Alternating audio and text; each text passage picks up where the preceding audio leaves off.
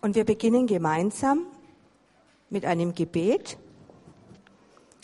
Dazu könnt ihr gerne aufstehen.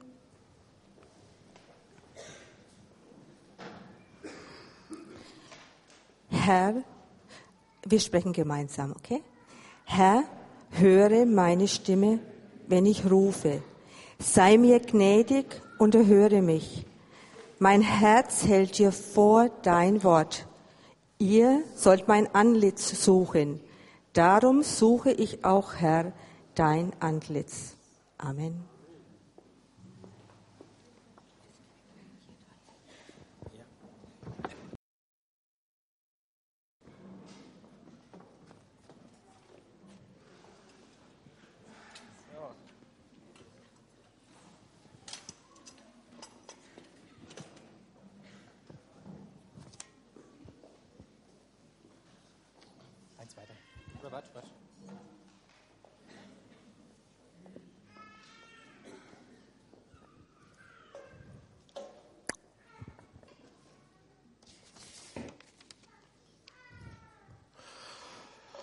So,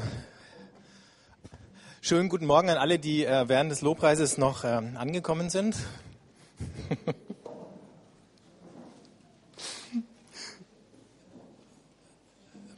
Ankommen ist ja auch das Thema im Advent.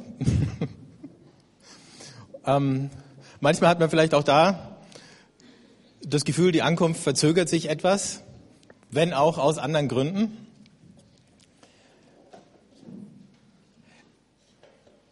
Manchmal fragen wir uns auch, worauf warten wir eigentlich im Advent? Und wir waren ja die letzten Wochen bei dem Thema Gebet oder dieser Spannung zwischen äh, Wunschdenken und Träumen, von denen, bei denen wir im Mittelpunkt stehen und wo sich alles um uns dreht und äh, dem sich ausstrecken, sich wenden an Gott und der Frage, was ist ihm wichtig, was ist sein Traum für die Welt, was ist sein Traum für unser Leben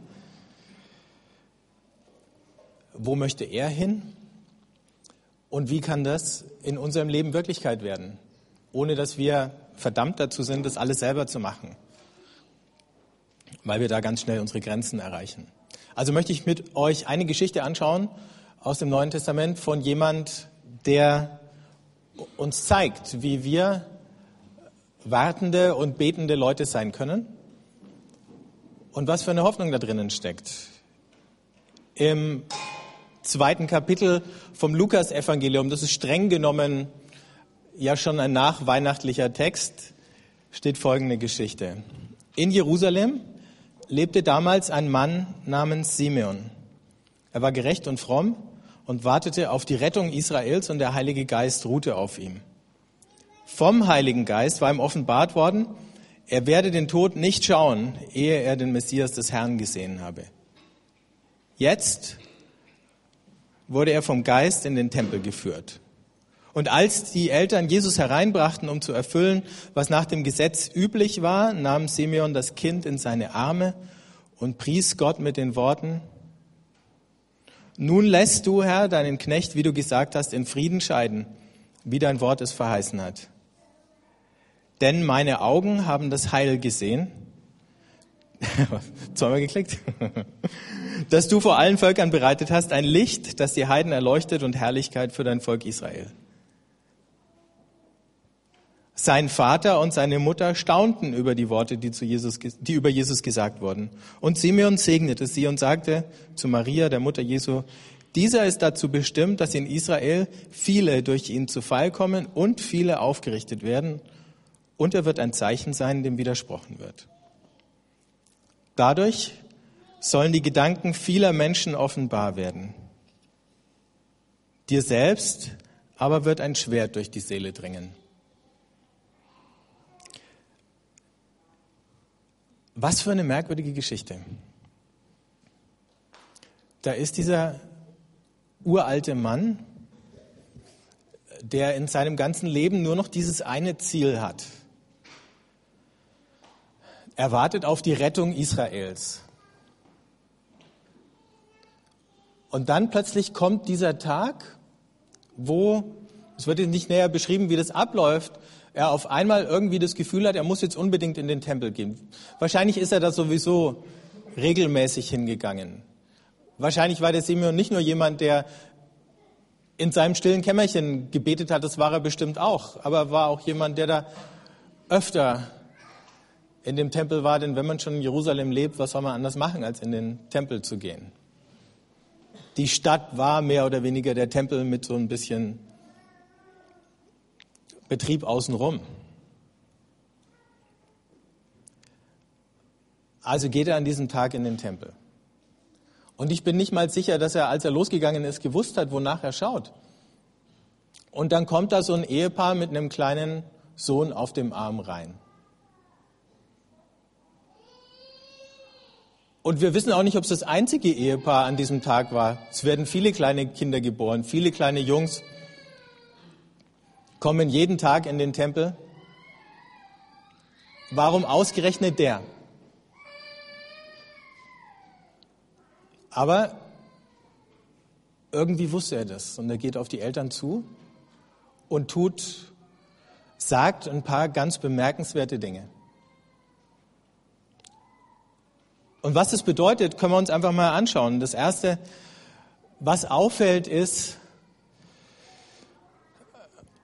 wenn der Simeon auf den Messias gewartet hat, fast alle anderen Leute haben nicht auf einen kleinen Messias gewartet. Nicht auf einen, der auf dem Arm seiner Mutter äh, kommt, sondern auf einem, von einem, der auf einem großen Pferd mit einer strahlenden Rüstung kommt, auf einen, der die Leute zum Kampf aufruft, der Israel rettet und die Vorstellungen, wie die Rettung ausschauen würde, die waren schon relativ klar.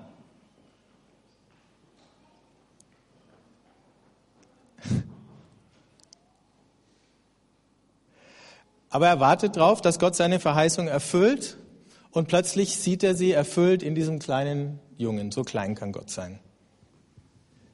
Und trotzdem ist, wie wir jetzt wissen, der Simeon kein Träumer oder kein Spinner. Damals werden wahrscheinlich viele Leute gesagt haben, was ist denn mit dem Alten los? Was macht er denn für ein Geschrei um dieses Kind? Das ist auch nur eins wie viele andere.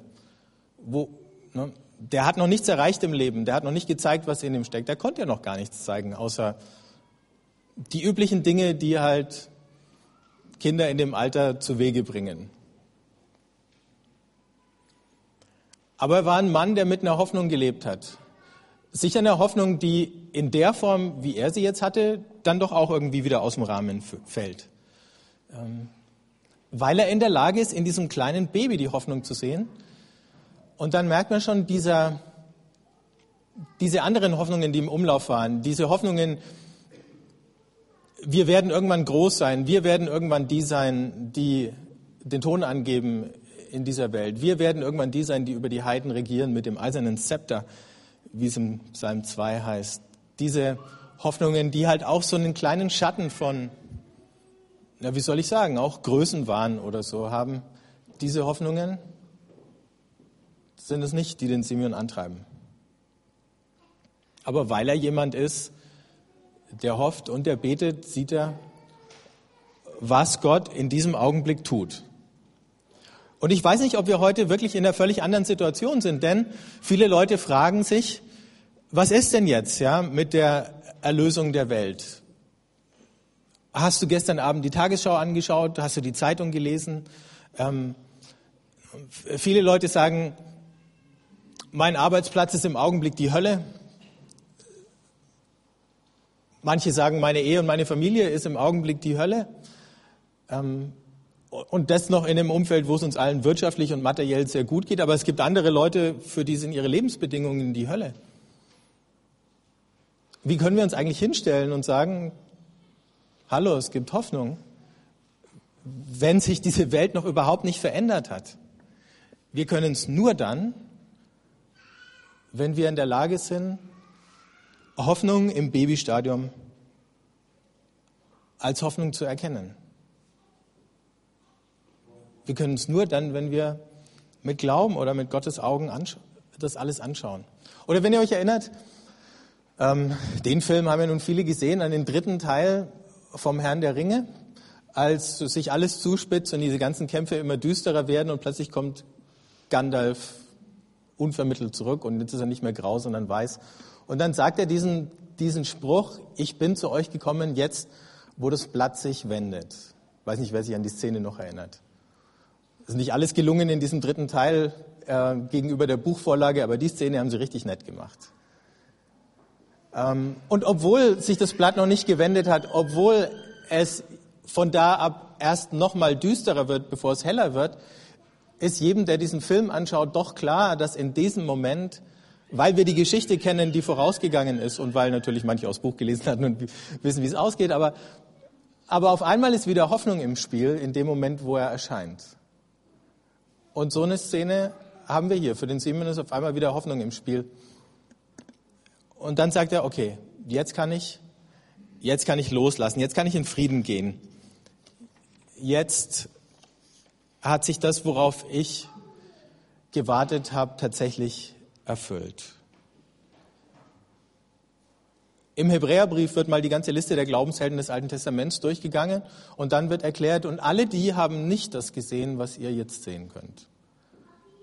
Und der Simeon war wohl der erste oder einer der ersten, der begriffen hat, dass er einer ist, dem das jetzt geschenkt ist. Und wenn es auch nur ein kurzer Blick war, den er drauf geworfen hat, dann war für ihn doch klar, und jetzt hat sich Gottes Verheißung erfüllt.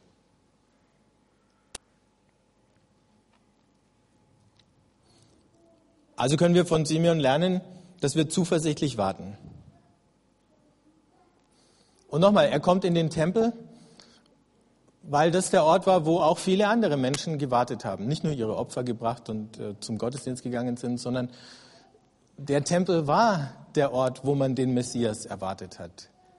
Nicht irgendwo anders.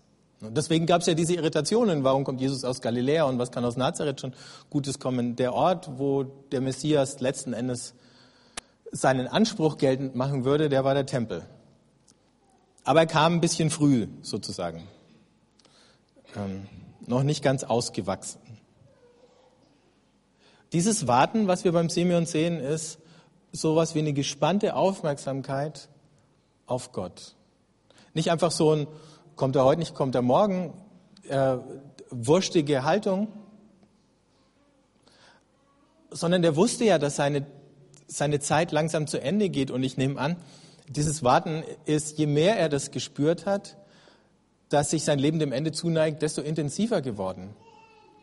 In gewisser Weise ist er vielleicht geduldiger geworden, in anderer Weise ist er vielleicht noch angespannter geworden, weil er gedacht hat, werde ich es denn jetzt noch sehen? Mit jedem Tag, der vorbeigegangen ist. Und ähm, selbst wenn wir vielleicht von dem Punkt noch weit entfernt sind, alterstechnisch, man weiß ja sowieso nie, ähm, wie früh einem der Tod begegnet. Aber mal ganz abgesehen davon, dieses Warten in dieser Spannung, ähm, dieses Wachsen in der Aufmerksamkeit ist was, was wir tatsächlich lernen können. Und wenn wir so beten und wenn wir so warten, dann wird eine Sache passieren. Wir hatten es ja neulich von dem Herzensgebet, das mit diesem Jesusgebet anfängt und dann so weit nach innen wandert, dass es auch die letzten paar Worte oder Silben noch irgendwie übersteigt und zu so einer Haltung wird. Und es verändern sich nicht nur durch dieses, diese Form des Betens, sondern durch das Beten und Warten auf Gott, verändert sich unser Inneres. Wir lieben mehr und wir leiden mehr. Und auch das sieht der Simeon ganz deutlich. Einerseits hat sich die Hoffnung vor seinen Augen erfüllt, andererseits sagt er zu Maria, Dir wird ein Schwert durch die Seele dringen. Er ist sensibler geworden für Schmerz.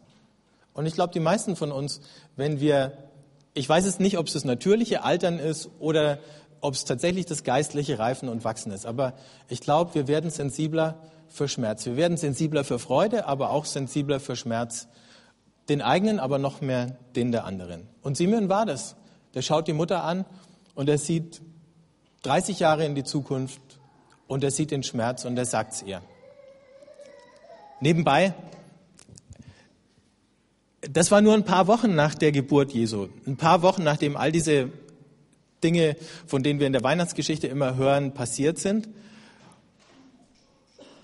Und wir sehen hier Maria und Josef und sie staunen schon wieder. So, du fragst dich, wie viel ist hängen geblieben oder ist im Geschäft des Alltags dann Baby wickeln, Baby füttern und äh, wieder zurückgehen nach Nazareth und gucken, ob im Geschäft alles läuft und so.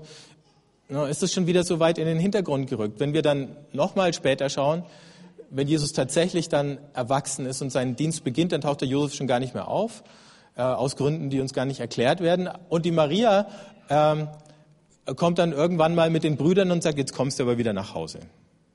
Jesus.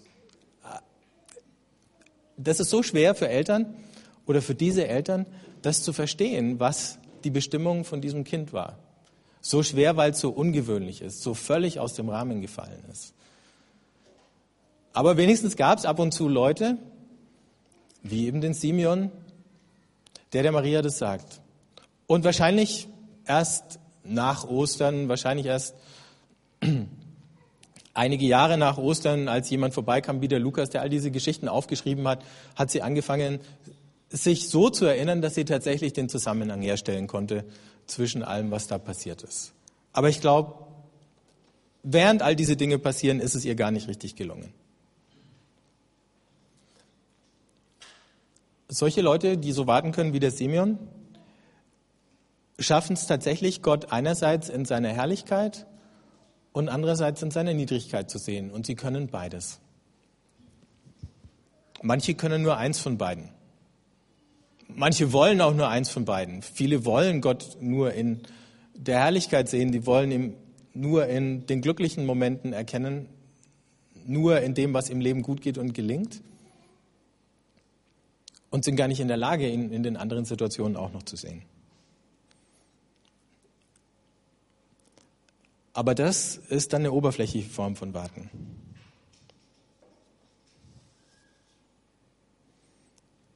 Ich habe in dieser Woche einen Satz gelesen, der ist mir noch eine ganze Weile nachgegangen. Ups, der kommt hier nicht auf der Folie. Die Gemeinschaft des Glaubens bietet schützende Grenzen, innerhalb derer wir auf unsere tiefsten Sehnsüchte hören können. Nicht in krankhafter Selbstbespiegelung, sondern um Gott zu finden, auf den sie verweisen. In der Gemeinschaft des Glaubens können wir auf unsere Gefühle der Einsamkeit hören, unseren Wunsch nach einer Umarmung und einem Kuss, dem Drang unserer Sexualität, unser Verlangen nach Sympathie, Mitgefühl oder einfach einem guten Wort. In der Gemeinschaft des Glaubens können wir all diese Dinge tun, die wir uns manchmal vielleicht gar nicht richtig eingestehen wollen und sind trotzdem aufgehoben mit den Dingen, die in unserem Leben noch nicht erfüllt sind, auf deren Erfüllung wir noch warten, an deren Erfüllung wir manchmal zweifeln. Aber in der Gemeinschaft derer, die glauben, beten und hoffen, gibt es einen Ort, wo wir all das tun können und uns nicht schämen müssen deswegen wo wir gut aufgehoben sind.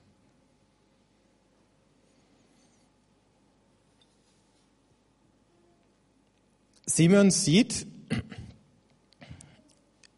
nicht nur, wie sich seine Hoffnung erfüllt, sondern auch, wie sich die Bestimmung seines Volkes in Jesus erfüllt. Und er formuliert es dann so. Was er sieht, ist ein Licht, das, und jetzt ist interessant die Reihenfolge, ein Licht, das die Heiden erleuchtet und an zweiter Stelle die Herrlichkeit für dein Volk Israel. Das ist wieder das, was ihn von anderen unterscheidet, die diese Reihenfolge gerne umgekehrt hätten. Erst die Herrlichkeit Israels und dann fällt noch was ab für die Heiden. So ähnlich wie dieser Spruch, den Jesus losgelassen hat bei der syrophönizischen Frau, als er gesagt hat, oder als sie gesagt hat, aber die Brocken fallen vom Tisch. Für die Hunde. Und Jesus sie damit provoziert hat, dass er gesagt hat, das Brot bekommen die Kinder und nicht die Hunde. Aber in dem Dialog hat sich dann umgekehrt und äh, die Tochter der Frau ist geheilt worden und hier sehen wir die Perspektive,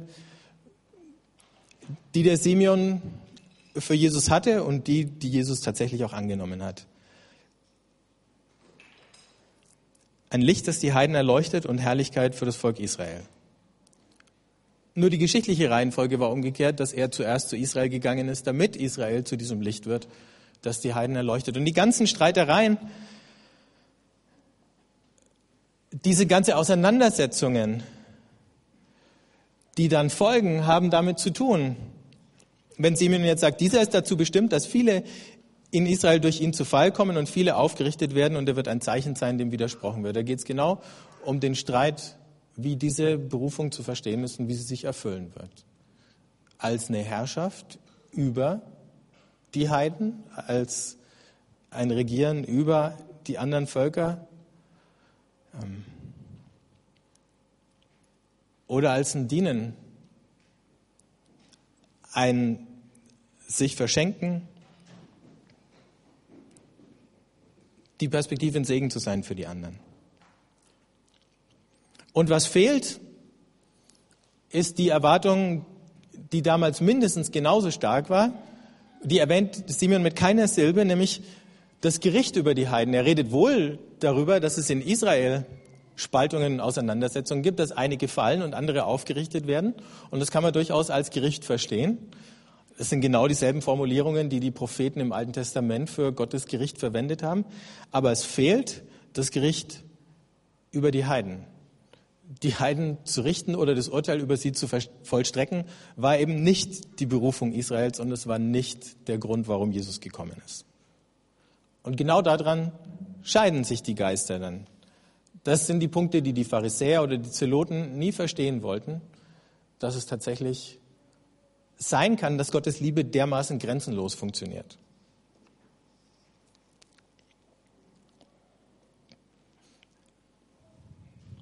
Ich habe in dieser Woche die äh, neueste Enzyklika des Papstes gelesen und er schreibt da drin eine ganze Menge interessanter und schöner Dinge und der eine Satz ähm, ist mir auch noch nachgegangen, da schreibt er, keiner lebt allein, keiner sündigt allein, keiner wird allein gerettet. In mein Leben reicht immerfort das Leben anderer hinein, in dem, was ich denke, rede, tue, wirke. Und umgekehrt reicht mein Leben in dasjenige anderer hinein, im Bösen wie im Guten. Der Zusammenhang ist unweigerlich, aber wir können uns aussuchen, ob unser Leben im Bösen oder im Guten in das andere hineinwirkt und reicht. Und die Richtung die hat der Simeon hier wunderbar deutlich gemacht. Also, auf Grundlage von dieser Berufung, die Simeon für Jesus erkannt hat, aber nicht eben nur exklusiv für Jesus, sondern für Jesus als den Repräsentanten dieses Volkes Gottes, das letzten Endes dann nicht nur aus Juden, sondern aus Juden und Heiden bestehen würde. Die Folge von dieser Berufung ist dann, eine Bewegung. Also dieses Warten, habe ich vorhin schon gesagt, ist ja kein untätiges Warten, kein passives, einfach nur rumsitzen.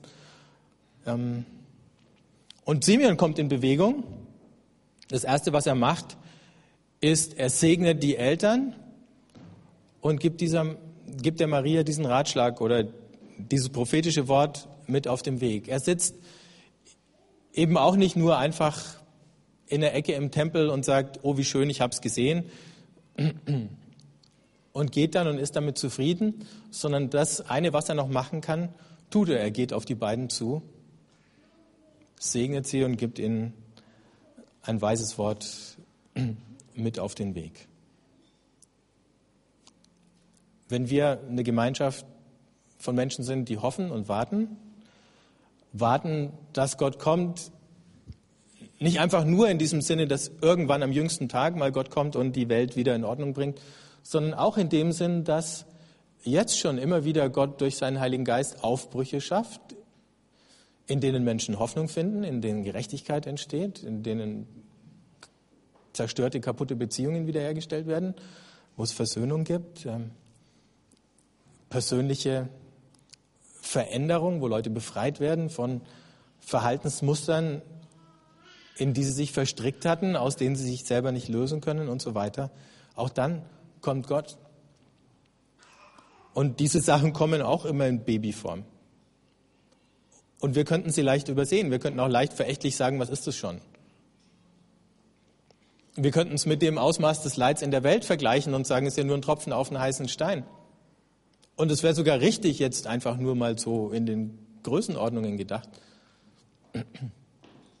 Und trotzdem ist es, wenn ihr so wollt, kein Tropfen wie jeder andere. Also sind auch wir in irgendeiner Form eben unterwegs und wir warten gespannt und wir wissen, dass diesem letzten Kommen Gottes viele kleinere vorausgehen. Und deswegen ist es nicht die Zeit einzuschlafen.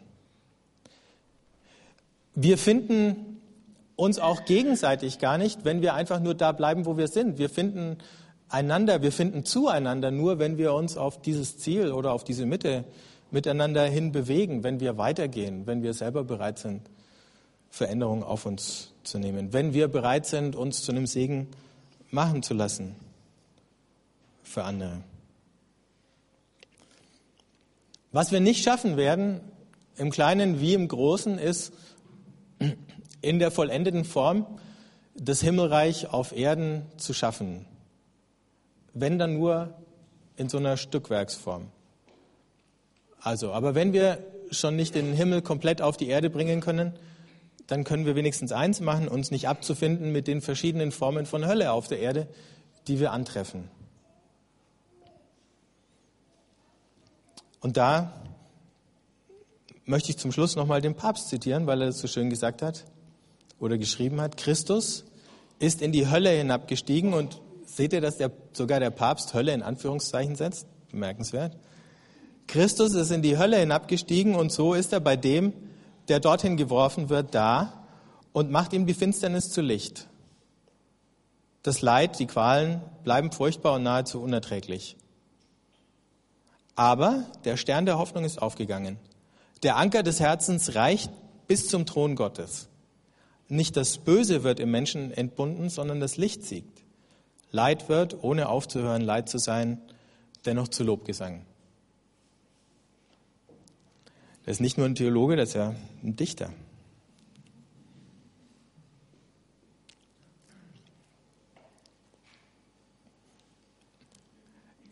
Diese Geschichte von Simeon ist eine Einladung für uns, dass wir lernen, gemeinsam zu hoffen. Dass wir unsere Hoffnung nicht begrenzen lassen von Gottes Winzigkeit.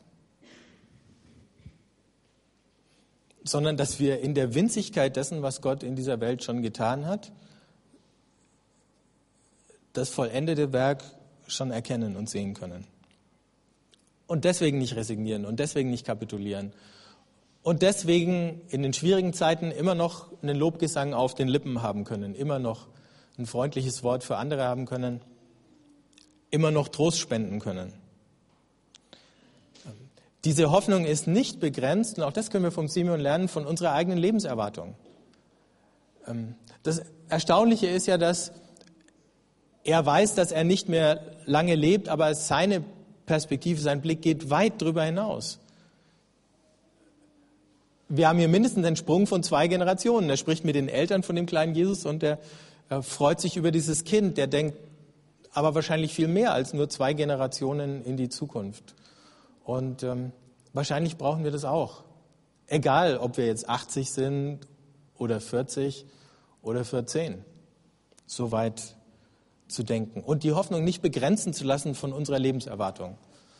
Und zu sagen, es ist noch viel größer und noch viel weiter, was Gott tut und was er uns geschenkt hat. Und schließlich ist die Hoffnung nicht begrenzt auf unsere derzeitige Gemeinschaft. Damals war die Vorstellung, dass sich Gott primär um Israel kümmern würde. Wir würden heute vielleicht sagen, Gott kümmert sich um die Christen. Und das will er natürlich auch, aber der Wunsch zu segnen geht viel weiter. Und wenn wir nur die sehen, die im Augenblick das schon verstanden haben, dann sehen wir zu wenig. Wenn wir die Geschichte richtig verstehen, dann könnten wir in einer halben Stunde hier rausgehen und durch die Straßen der Stadt laufen und uns alle Leute anschauen als Leute, die von Gott geliebt sind, denen dieser Segen gilt, die den vielleicht noch nicht verstanden haben. Wir können unsere Stadt und unsere Welt anschauen als eine Welt, deren Erlösung schon gekommen ist, auch wenn es noch nicht jeder begriffen hat und selbst wenn sie es noch nicht mal in unserem Leben in jedem einzelnen Bereich durchgesetzt hat. Aber wir sehen sie in einem anderen Licht. Und wenn wir uns nicht begrenzen lassen von dieser Winzigkeit, von unserer eigenen Lebensperspektive und eben auch davon, dass es jetzt noch manchmal so erschütternd wenig Leute sind, die das Angebot verstehen oder sich davon ansprechen lassen, darauf reagiert haben. Ähm, dann gelingt uns es vielleicht dauerhaft, Dinge in dem neuen Licht zu sehen und das dann mit anderen zu teilen.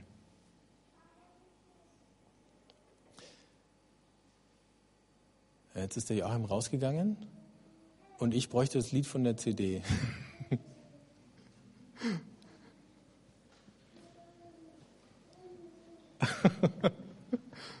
Jockey, kannst du das zweite Lied reinspielen? Ich hoffe, die ist schon drinnen. Ich habe euch ein Lied mitgebracht zu dem Thema. Ähm, der Text ist so einfach, dass ich ihn nicht übersetzt habe auf dem Englischen. Es heißt Hope to Carry On. Ähm, genau.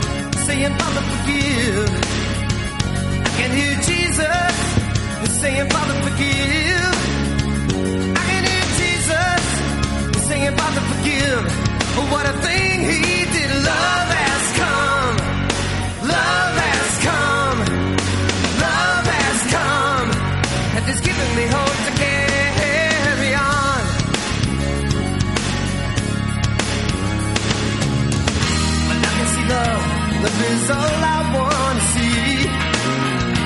Love could make a beggar rich, You could set a prisoner free. I know we could do it for you. God knows it did it for me. And I can see love. Love is all I want to show you love. Love's the only way to go. Love. Love is all.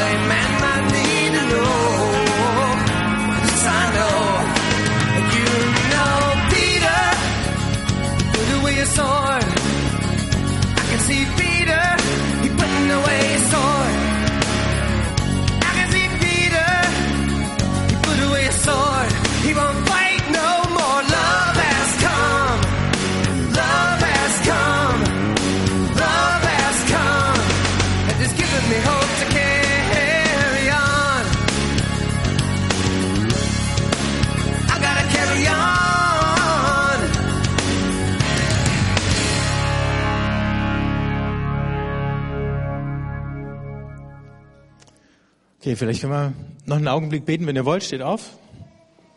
Hm.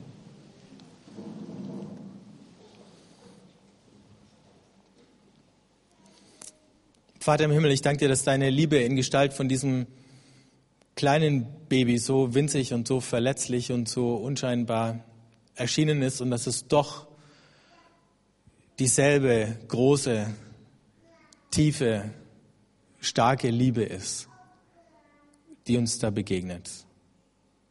Und dass er uns wieder begegnet in Jesus, der am Kreuz vergibt.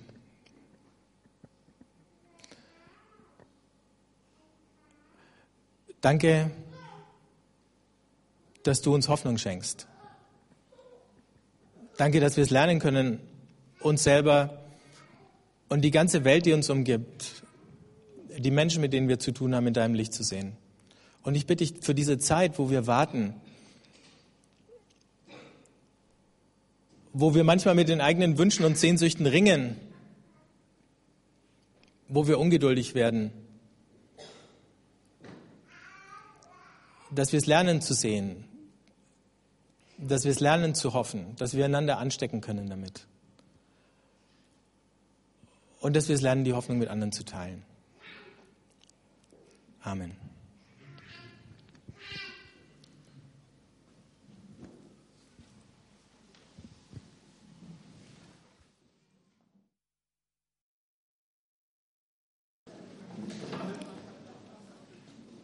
Gott segne dich und behüte dich. Gott gebe dir Augen für gewährtes Glück und Tapferkeit nach versagt gebliebenen Träumen. So erfülle dich der Segen des Vaters und des Sohnes und des Heiligen Geistes. Amen. Schönen Sonntag, gute Woche. Tschüss.